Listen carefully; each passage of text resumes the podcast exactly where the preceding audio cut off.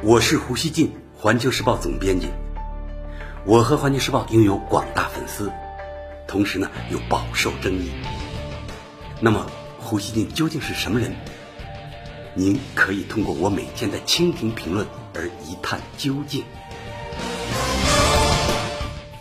大家好，国家卫健委新闻发言人米峰十八日表示，与高点相比，十七日。全国单日新增确诊病例首次降至两千例以内，湖北省以外单日新增病例首次呢降至一百例以内，全国单日新增死亡病例首次呢降至一百例以内，实现了三个首次，疫情形势进一步出现向好变化。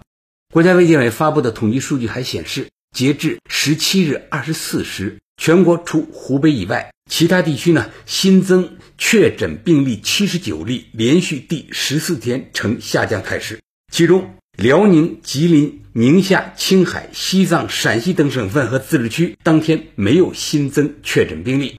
许多网友在网上纷纷留言说：“加油，期盼零越来越多。”此外，世卫组织十七日在日内瓦召开发布会，介绍新冠肺炎疫情的最新情况。会上。世卫组织总干事谭德赛表示，根据中国公布的新冠肺炎病例的数据，新冠肺炎新增病例呈下降趋势。据此，世卫组织维持此前的评估，即新冠肺炎并非全球大流行病，也不会提高疫情的全球范围风险级别。目前，防控疫情最关键的仍要看湖北和武汉。据韩国 YTN 电视台十八日报道。原本上周已经结束一轮新冠肺炎大排查的武汉市政府承认排查过程或有疏漏，因此决定再次进行全员调查。武汉市新任市委书记王忠林表示，不仅要对所有的疑似患者和发热患者进行检查，同时呢，要对确诊患者密切接触者进行隔离观察。十七日，武汉宣布再建十座方舱医院。共计新增一万一千四百六十五个床位，用来收治新冠肺炎感染的轻症患者。十八日上午，新任湖北省委书记应勇在武汉市现场勘察，督办推行继续加快建院增床的工作，解决制约应收尽收的瓶颈问题。十八日下午，湖北省委副秘书长钱远坤在新闻发布会上批评有些地方还存在救治不力。救治不早、救治无床的现象，他说：“加快收治能力刻不容缓。”钱远坤还介绍说，截至十七日，全国已有二百二十支医疗队、三万两千多名医疗工作者驰援湖北，湖北人民心存感激。在湖北加紧疫情防控工作的同时，疫情给全球经济造成的影响也受到关注。据美国媒体报道。手机巨头苹果公司周一表示，由于新冠病毒的爆发影响了其在中国的生产和需求，因此呢，无法完成预定的季度营收和盈利预测。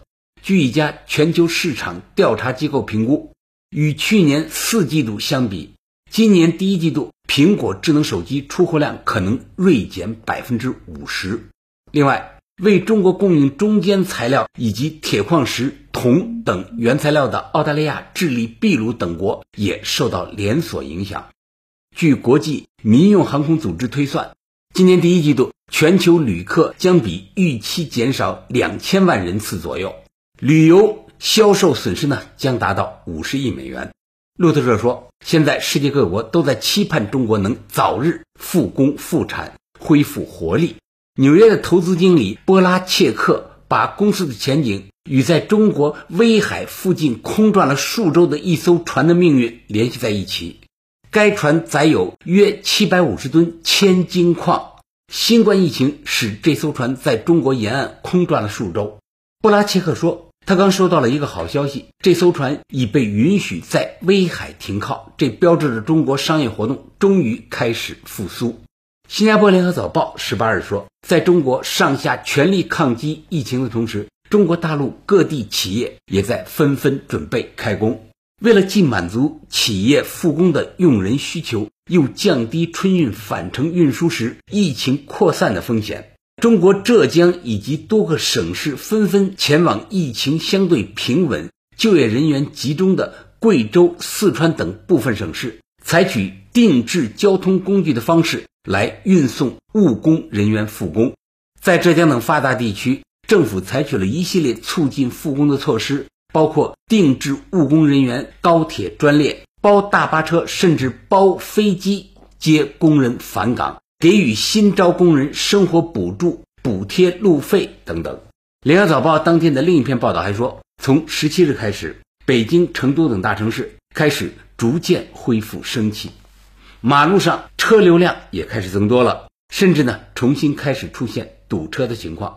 许多中国网友在朋友圈、微博等社交网络平台上发图奔走相告。报道称，中国大城市重现堵车，传递出城市的正常运转。给疫情底色下的市民传递出信心和力量。在中国疫情出现好转迹象的同时，老胡注意到，日本的新冠肺炎疫情逐渐成为国际上的新焦点。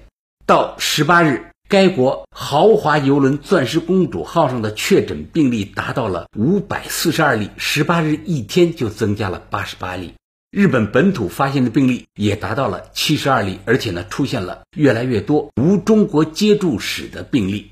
东京都十八日新增了三例，一共二十二例。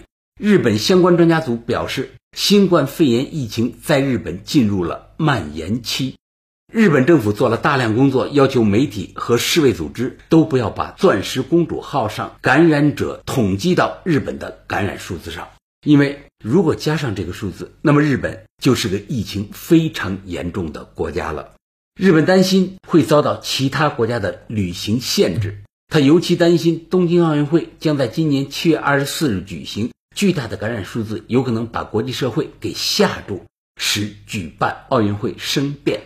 好在世界卫生组织同意了日本的要求，把“钻石公主号”上的感染者单列为其他项。